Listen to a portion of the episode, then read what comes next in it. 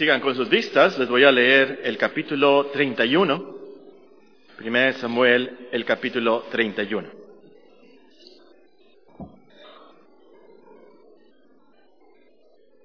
Los filisteos pues pelearon contra Israel, y los de Israel huyeron delante de los filisteos y cayeron muertos en el monte de Gilboa. Y siguiendo los filisteos a Saúl y a sus hijos, mataron a Jonatán, a Abinadab y a hijos de Saúl. Y arreció la batalla contra Saúl, y le alcanzaron los flecheros, y tuvo gran temor de ellos. Entonces dijo Saúl a su escudero, Saca tu espada y traspásame con ella para que no vengan estos incircuncisos y me traspasen y me escarnezcan. Mas su escudero no quería porque tenía gran temor. Entonces tomó Saúl su propia espada y se echó sobre ella. Y viniendo su escudero y viendo su escudero a Saúl muerto, él también se echó sobre su espada y murió con él. Así murió Saúl en aquel día, juntamente con sus tres hijos y su escudero y todos sus varones.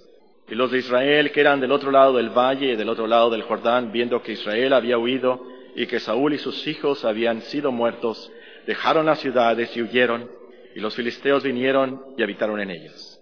Aconteció al siguiente día que viniendo los filisteos a despojar a los muertos, hallaron a Saúl y a sus tres hijos tendidos en el monte de Gilboa, y le cortaron la cabeza, y le despojaron de las armas, y enviaron mensajeros por toda la tierra de los filisteos, para que llevaran las buenas nuevas al templo de sus ídolos y al pueblo. Y pusieron sus armas en el templo de Astarot y colgaron su cuerpo en el muro de Betzán. Mas oyendo lo de Jabes de Galad, esto que los filisteos hicieron a Saúl, todos los hombres valientes se levantaron y anduvieron toda aquella noche y quitaron el cuerpo de Saúl, los cuerpos de sus hijos del muro de Betzán. Y viniendo a Jabes, los quemaron allí. Y tomando sus huesos, los sepultaron debajo de un árbol en Jabes y ayunaron siete días.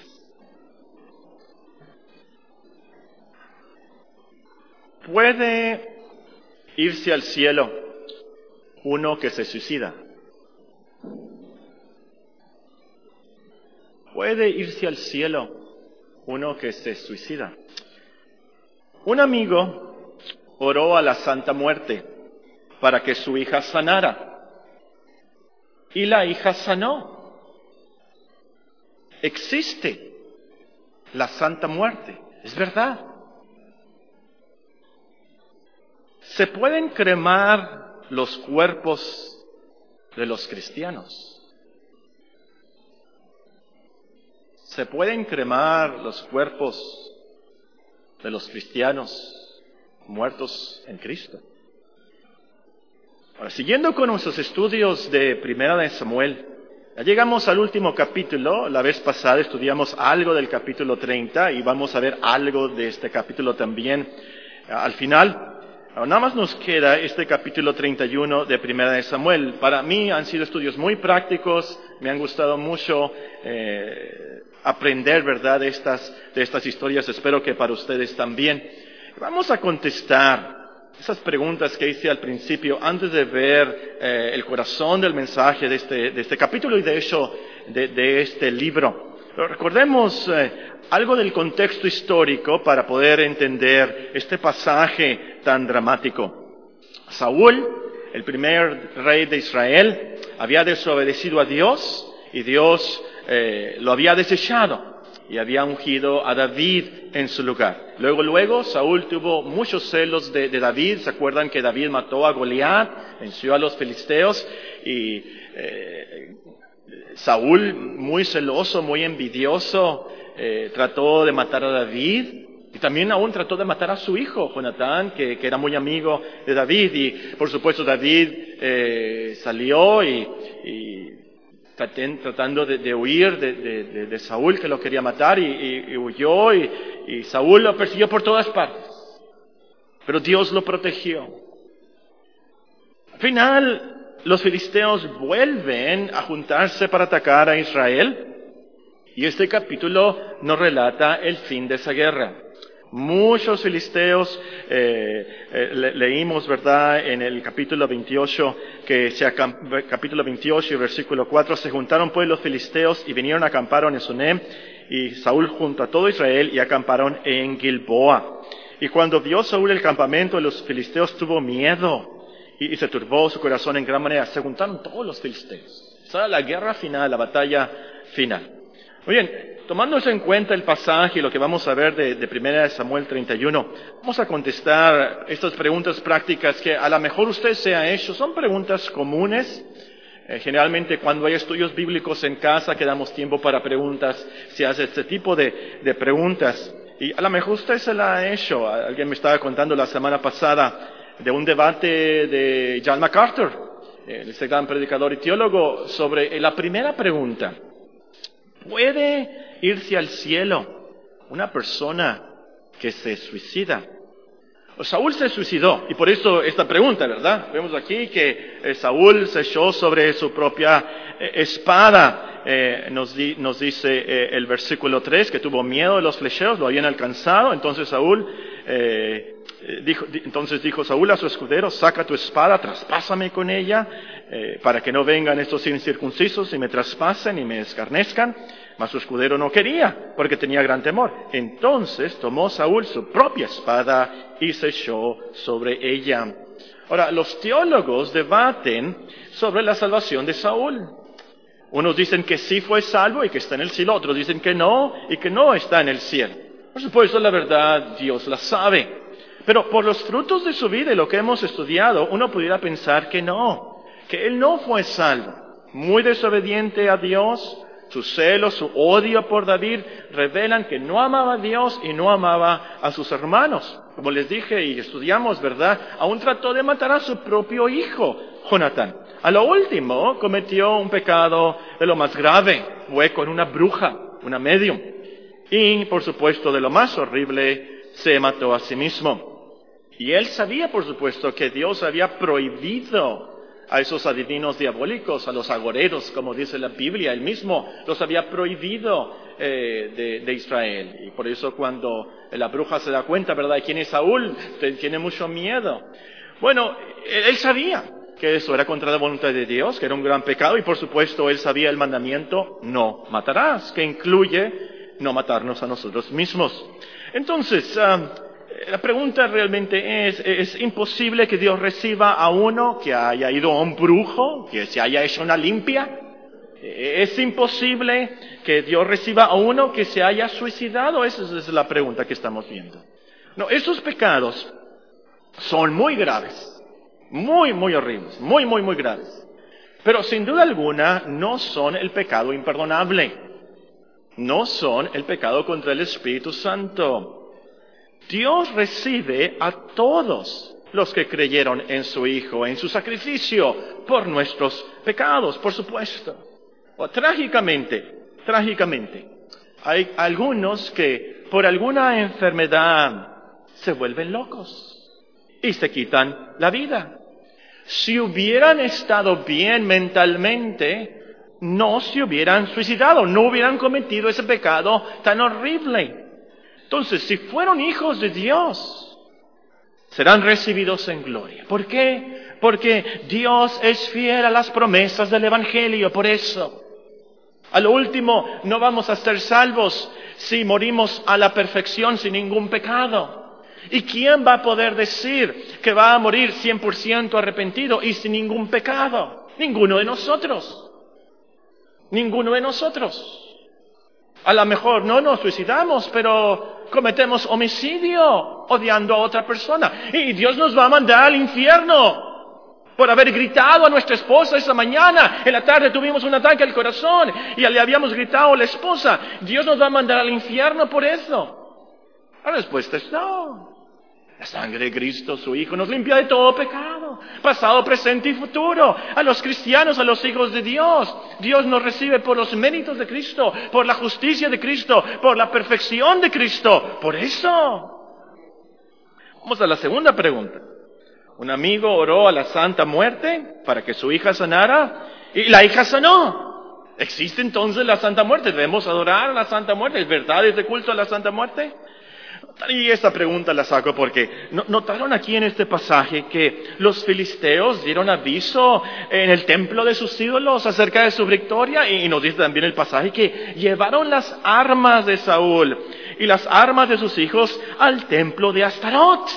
Ellos habían pedido a Astarot, habían pedido a sus hijos, a sus ídolos que los ayudaron y ellos habían contestado y por eso los estaban honrando así. Sus ídolos contestaron sus oraciones. Por así decirlo, Santa Astarot les ayudó.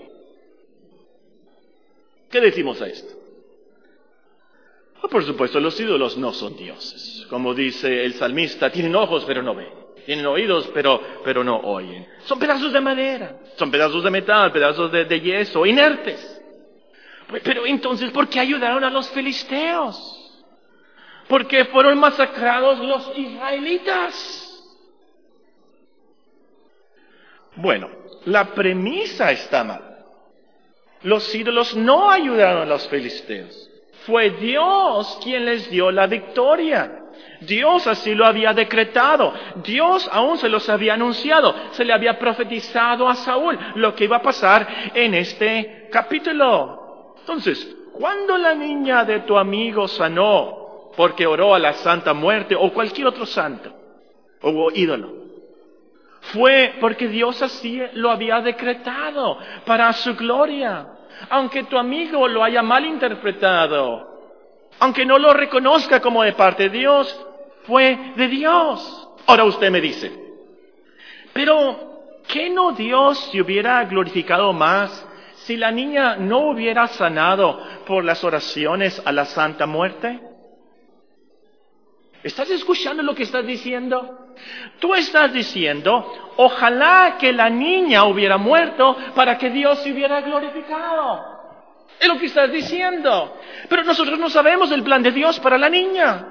No sabemos el plan de Dios para esa familia o qué va a pasar en el futuro y en la eternidad por la enfermedad de esa niña. Oye, oye, oye, oye, oye, espérate, espérate, me dice usted. Es que mi amigo Primero oró a Dios, oró mucho a Dios y Dios no le contestó, aunque ayunó. Entonces mi amigo le dijo a Dios que si Dios no le contestaba, entonces él se haría uno del culto de la secta de la Santa Muerte. Mi amigo le dijo a Dios, si le contestaba, inmediatamente se haría un buen cristiano. Pero si no, se volvería a los de la Santa Muerte. Y es por eso que mi amigo se fue a los de la Santa Muerte. Dios no le contestó. Y la Santa Muerte sí. Bueno, ese amigo necesita reconocer que Dios no lo necesita. Dios no necesita a tu amigo. Dios no necesita la adoración de tu amigo. Dios no, no necesita a ninguno de nosotros. A ninguno de nosotros no necesita. Para nada. La realidad es como el profeta dice, todas las naciones, todos los humanos juntos, todo, todo, todo el mundo, son como la gota en una cubeta. Y además, ¿quién es tu amigo para altercar con Dios? ¿Quién es tu amigo para ponerse al tú con tú con Dios? ¿Quién es tu amigo para decirle, Dios, tú te tienes que someter a mi voluntad? ¿Quién es tu amigo para condicionar a Dios? ¿Quién es tu amigo para retar a Dios? ¿Tú haces esto o si no? ¿Quién es tu amigo? La verdad es que tu amigo necesita a Dios aún para respirar. Y es por la pura misericordia de Dios que estamos vivos. Pero Dios no necesita a tu amigo, su adoración, su asistencia a la iglesia, sus ofrendas. Dios no necesita a nadie, absolutamente a nadie, ni a los ángeles, ni a arcángeles, ni querubines. Dios está completamente satisfecho en sí mismo. Y su complacencia es en su Hijo, y en su Hijo nada más. Pero además, tu amigo tiene que considerar que el propósito de Dios no es darnos salud. El propósito de Dios para nuestras vidas no es prosperarnos y darnos placeres y dinero o lo que queramos. El propósito de Dios es su gloria. Su gloria es más importante que nuestra salud, su gloria es más importante que nuestro matrimonio, su gloria es más importante que nuestros hijos, su gloria es más importante que nuestra educación, su gloria es más importante que todo, todo, todo, todo, todo. Nosotros somos más que peones, siervos de Dios. Eso lo tenemos que reconocer. Y también, tu amigo tiene que considerar que a veces Dios no nos contesta para lograr su propósito de misericordia en nosotros y en los demás. A veces Dios no nos contesta como queremos para lograr su propósito de misericordia en nosotros mismos y en los, los demás. Y te voy a dar el mejor ejemplo. ¿Cuál es el mejor ejemplo? De una persona que oró y Dios no le contestó. ¿Cuál es el ejemplo más sublime? Cristo mismo, el Hijo de Dios. Le rogó, nos dice en el libro de Hebreos, con gran clamor y lágrimas, para que Dios no le diera la copa amarga del Calvario. Tres veces. Pero Dios no le contestó positivamente. Nos dice Isaías, Dios lo sujetó a padecimientos y fueron padecimientos increíbles. ¿Por qué Dios no le contestó a su hijo esas oraciones perfectas de un hombre perfecto para lograr su plan de misericordia para nosotros, para su gloria eterna? Eso es lo principal. Entonces, a lo último siempre debemos de orar como el Señor oró en Getsemaní. Padre, si quieres, pasa de mí esta cosa. Pero no se haga mi voluntad, sino la tuya. Vamos a la última pregunta antes de las lecciones de nuestro texto, las lecciones principales. ¿Se puede cremar a los cristianos? ¿Se puede cremar a los cristianos? Versículo 12 nos dice, todos los hombres, primera de Samuel 31:12, todos los hombres valientes se levantaron y anduvieron toda aquella noche, quitaron el cuerpo de Saúl y los cuerpos de sus hijos del muro de Betzán y viniendo a Javés, los quemaron allí. En los últimos años se ha puesto de moda cremar. ¿Es esto bíblico o es antibíblico? Es una buena pregunta, no es fácil de contestar. Y déjenme decirles que yo respeto la conciencia de los que no piensan como yo en cuanto a esto, por supuesto. Al contestar esta pregunta hay que tener en cuenta eh, ciertos hechos, ciertos factores bíblicos. Número uno, no hay ningún versículo en la Biblia que diga no cremarás. No hay ninguno, no lo van a encontrar, no hay ninguno. Pero ciertamente hay que respetar el cuerpo redimido por la sangre de Cristo y que resucitará otra vez conforme a nuestra esperanza bíblica. Número dos, también hay que considerar, tener en cuenta que los judíos no cremaban, el pueblo de Dios no cremaban. De hecho, este pasaje no dice que cremaron a Saúl y a sus hijos. ¿Notaron? Ven el versículo 13. ¿Y tomando qué? Sus huesos. No los cremaron.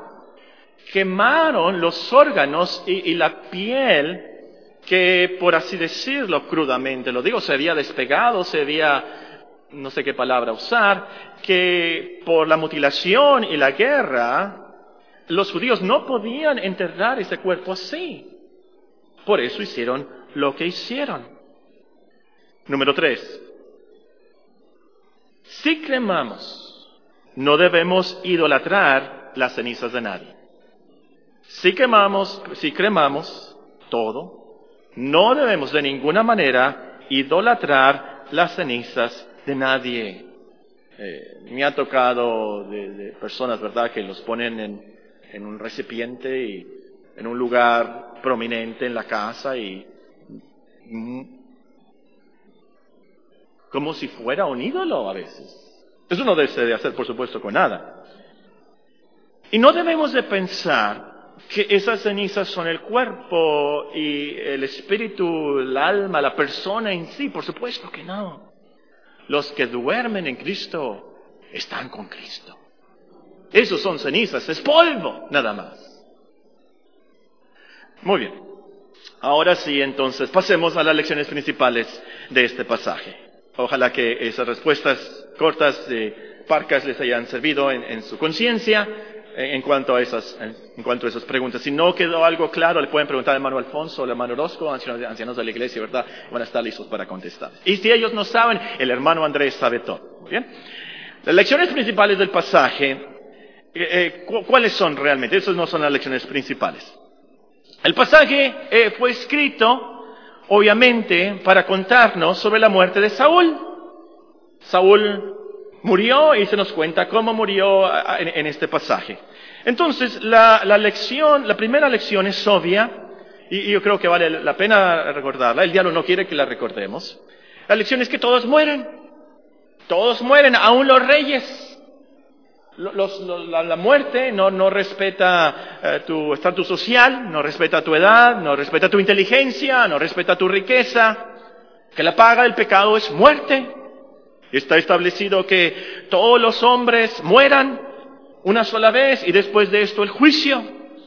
Saúl murió aunque era el rey, aunque tenía mucha salud, aunque era muy alto muy bien parecido, tenía mucho dinero, todo el dinero del reino, muy valiente. Que el diablo no te engañe a ti. Te vas a morir, te vas a morir, tú te vas a morir. Oye, no me asustes, te quiero asustar en esta mañana. Quiero que sepas la verdad, te vas a morir. Como dijo David, no hay un paso entre ti y la muerte, te vas a morir. Somos muy frágiles. Entonces oremos como el salmista, todos nosotros oremos, enséñenos de tal modo a contar nuestros días, que traigamos al corazón sabiduría. Un comentarista menciona que, Saúl se preocupó mucho que los filisteos no fueran a matar, no fueran a matar su cuerpo, pero no se preocupó por su alma. No se preocupó realmente. Su, escudero no le pidió a su escudero que eh, eh, ayúdame a orar, recuérdame una promesa de Dios, nos vamos a morir. Se preocupó por su cuerpo, pero no se preocupó por su alma. Preocúpate por tu alma ya, hoy, antes de salir de esas puertas. Preocúpate por tu alma. Viene la muerte ya. La semana pasada cumplió años la persona más longeva del mundo, una japonesita, 117 eh, años. 117 años. Me interesó mucho lo que dijo, cómo es que había durado tanto y hizo un comentario que me llamó la atención. Ella dijo, mi vida pasó tan rápido como un flash. 117 años y dice, pasó un flash. Y es cierto, ¿verdad? Lo último, la vida es tan breve y tan rápida. Sé sabia, sé sabio. Hoy, alístate para tu muerte, preocúpate por tu alma. Hoy, cree en la Biblia, cree en el Dios de la Biblia. Cree que sin santidad nadie verá al Señor. Arrepiéntete hoy de tus pecados. Busca a Dios. Cree en el anuncio del perdón de Dios por medio de Cristo. Sigue a Cristo, sigue al Cristo de la Biblia. Haz algo por tu alma hoy. Hace poco fui al cementerio y me llamó la atención que sobre una de las tumbas había un teléfono. No había nadie ahí, ¿no? Pero, ah, y no sé si ustedes han visto, ¿verdad? Que a veces pues, los padres sobre todo ponen muñequitos y eh, ponen fotos y, juguetes y diferentes cosas. Pues en esta tumba alguien había dejado un, teléfono, un teléfono de cerámica, no, no un celular, pero un teléfono de, de cerámica. Y estaba ahí. Y ya saben cómo soy yo. Muy filósofo y que me pongo a pensar cosas raras, ¿verdad? Y pensé, si ese muerto me marcara, y yo levantara el teléfono, que me dijera. ¿Qué nos dijeran los muertos si nos pudieran hablar por teléfono? Según la historia de Lucas 16, los muertos nos dirían, arrepiéntete, arrepiéntete antes de que sea demasiado tarde. La vida es muy breve. A los más ricos se los lleva la muerte. Arrepiéntete. Hoy. La segunda lección es, algo difícil de ver el pasaje en sí, pero quiero que piensen, ¿quién mató a Saúl? ¿Quién mató a Saúl? Uno pudiera pensar, bueno, Paco, obviamente, el mismo. Se suicidó, nos dice el versículo 4, que se echó sobre su propia espada. Otros pudieran contestar, bueno, realmente fueron los filisteos, los, flecheros, pues eh, los flecheros lo habían herido y por eso tuvo tanto miedo. Ellos fueron los que comenzaron el proceso para que Saúl muriera, por eso murió. Otros, muy inteligentes y que han leído la Biblia, me dirían, fue una malecita. Porque en 2 de Samuel capítulo 1, que son las páginas que siguen, nos dice de una malecita que llegó, lo vio, eh, le quitó la corona, lo, lo, mató, o mejor dicho, lo acabó de matar, y le llevó la corona a, a David. Esa malecita, entre paréntesis, por cierto, qué ironía de la vida, o qué ironía divina. Una malecita lo mató, o remató, ¿Y saben lo que es irónico de esto? ¿Se acuerdan de la primera historia? ¿Cómo desobedeció David? Eh, Saúl a, Dios. Saúl desobedeció a Dios no matando a los amalecitas. ¿Se acuerdan? Y fue una amalecita el que lo mató. ¡Qué ironía! No sé si es la palabra correcta y... Muy bien, ¿quién mató a Saúl? ¿El mismo? ¿Los flecheros? ¿O el amalecita? Primera de Crónicas 10 nos dice quién. Vamos a Primera de Crónicas. Después de Samuel están los reyes y luego están las crónicas de los reyes. Y vamos a Primera de Crónicas capítulo 10 y vamos a leer comenzando en el versículo 13.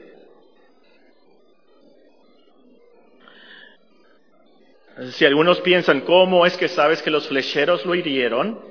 Eh, yo sé que los flecheros lo hirieron porque dice el versículo 3, Primera de Crónicas 10, 3, arreciando la batalla contra Saúl, le alcanzaron los flecheros y fue herido por los flecheros.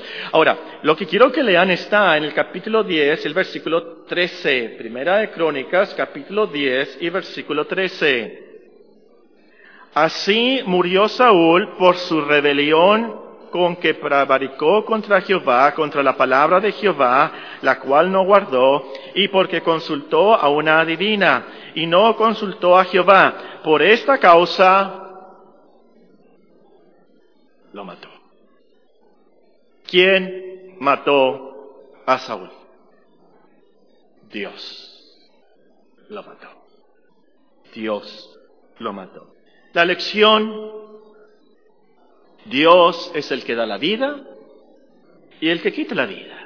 Como aprendimos en Apocalipsis 1, Él tiene las llaves de la muerte y el Hades es Dios quien decide cuándo y de qué morimos. El Señor lo controla todo, absolutamente todo. Las flechas de los fariseos que alcanzaron a Saúl fueron guiadas por Dios, así como aquel soldado que aventó. ¿Se acuerdan de aquella historia, niños? Eh, ¿Se acuerda, Dani, de, de esa historia del soldado que aventó la flecha a la aventura y cayó entre de acá, entre la armadura? Dios guió exactamente esa flecha. Y eso es una lección que nos debe calmar mucho, nos debe dar mucha tranquilidad, mucha consolación. Si un pariente muere no es por el diablo, es por Dios. Si un amigo muere no es por el diablo, la casualidad, es por Dios. Si nosotros morimos, es por Dios.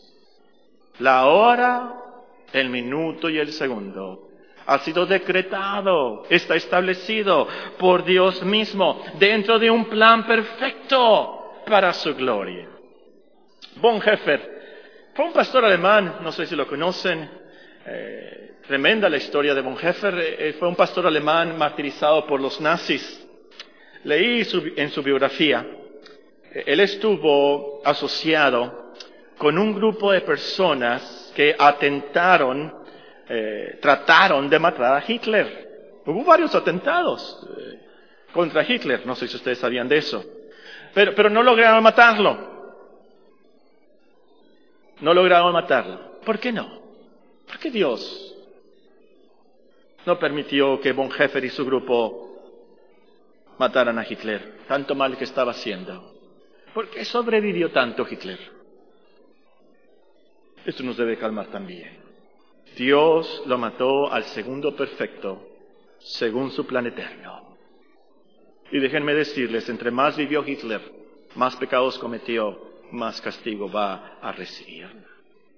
Terroristas, criminales, secuestradores, a veces Dios, por su pura misericordia, por su pura sabiduría, permite que vivan cierto tiempo.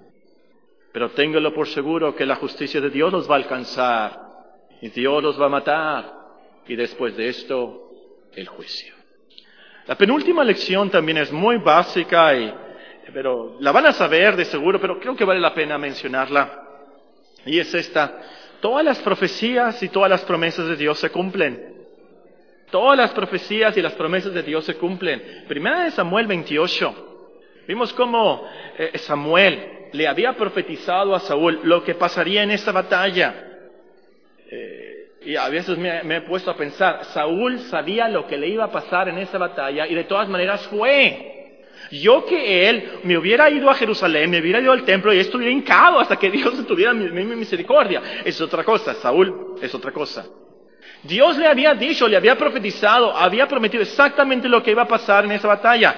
Y sucedió exactamente como Dios dijo. Y así todas sus profecías y todas sus promesas se cumplen. Estaba leyendo la semana pasada que algunos cristianos creen que el nuevo primer ministro de Grecia es el anticristo. El nuevo primer ministro de Grecia, dicen algunos cristianos, es el anticristo. Tal vez, puede ser, no sé. Pero yo sí sé que todas las promesas del Apocalipsis se van a cumplir. Yo sí sé que todas las promesas de Dios son sí y son amén en Cristo para su gloria. La última lección es la más importante y realmente es el corazón del sermón. Eh, y realmente por, eso se escribió esta historia y este capítulo 31 de, de Primera de Samuel. Saúl, primer rey de Israel, falló, desobedeció, murió no supo cómo gobernar al pueblo de Dios, no supo cómo guiar al pueblo de Dios, no pudo proteger al pueblo de Dios de sus enemigos. Y la lección entonces es que nosotros necesitamos un rey perfecto. Necesitamos un rey que nos pueda gobernar, que nos pueda proteger, que nos pueda rescatar, que venza a todos nuestros enemigos, que tenga la victoria sobre el diablo y sobre la muerte. Ese es el rey que necesitamos. El rey es Cristo, el gran hijo de David. Es por eso que tenemos estas historias, para enseñarnos qué tanto necesitamos a Cristo. Necesitamos a Cristo porque la paga del pecado es muerte. No respeta a ricos, a reyes, no respeta a nadie la muerte. Necesitamos salvación de la muerte y la ira de Dios. Necesitamos saber de Cristo ¿De dónde vino Cristo? Para eso fue escrito primera de Samuel, para enseñarnos que Él vino para rescatarnos, defendernos, guiarnos aún más allá de la muerte, porque Él tiene la victoria sobre el diablo y sobre la muerte. para enseñarnos que Cristo es el David verdadero, como dice Jeremías 39, para enseñarnos que Él vino a rescatarnos y nos salvó, nos rescató y nos defenderá y nos ayudará hasta el final. Para eso está escrito en 1 Samuel, para enseñarnos del verdadero ungido de Dios, del Mesías eso es lo que significa Mesías, el ungido de Dios para ser rey de reyes y señor de señores. Entonces, en estas historias tenemos, por así decirlo, ilustraciones proféticas del gran plan de salvación de Dios. En esta batalla, Saúl perdió. En esta batalla, Saúl murió, muerto por una malecita. Pero vean lo que pasó en la batalla de David. Primera Samuel 30, el versículo 18. Y con esto terminamos. Primera Samuel 30 y el versículo 18. Y libró David todo lo que los amalecitas habían tomado. Asimismo, libertó David a sus dos mujeres, y no les faltó cosa alguna, chica ni grande, así de hijos como de hijas del robo y de todas las cosas que les habían tomado. Todo lo recuperó David. Todo lo recuperó David. Todo lo recuperó David. Yo creo que no me salgo del contexto bíblico, hermanos. Sí, asocio estos versículos, esas palabras a la gran obra de Cristo en la cruz. Cristo rescató a todo su pueblo, todos sus hijos, todas sus hijas en la cruz del Calvario. Todo lo recuperó allí. Todo, todo. Allí venció al diablo, ahí venció a la muerte. Él pagó el rescate exacto. Él salvó de verdad a todos los que Él quiso rescatar de su pueblo. Todos hijos e hijas. Él rescató. Ustedes contéstenme. ¿Fue el rescate eficaz? ¿Qué dice el himno? Solo de Jesús. Él lo recuperó todo. Por eso, como dice el profeta Isaías, que él vio el fruto de la aflicción de su alma y quedó satisfecho. ¿Por qué quedó satisfecho? Porque recuperó todo, redimió a su pueblo, hubo un rescate eficaz. Cristo es un poderoso rey, un poderoso salvador un Salvador invencible que cumplió el propósito de Dios y nos salvó. Todo lo recuperó, todo el pueblo de Dios. Entonces, de eso se trata primero de Samuel. Saúl, un rey conforme al corazón de los hombres. Un rey que desobedeció. Un rey que perdió. Un rey que murió. También la historia de David un rey conforme al corazón de Dios, nos dice la Escritura. Un rey que tuvo la victoria a donde quiera que iba, dice la Escritura. Un rey que tipificaba a Cristo, el Rey de Reyes. Oremos.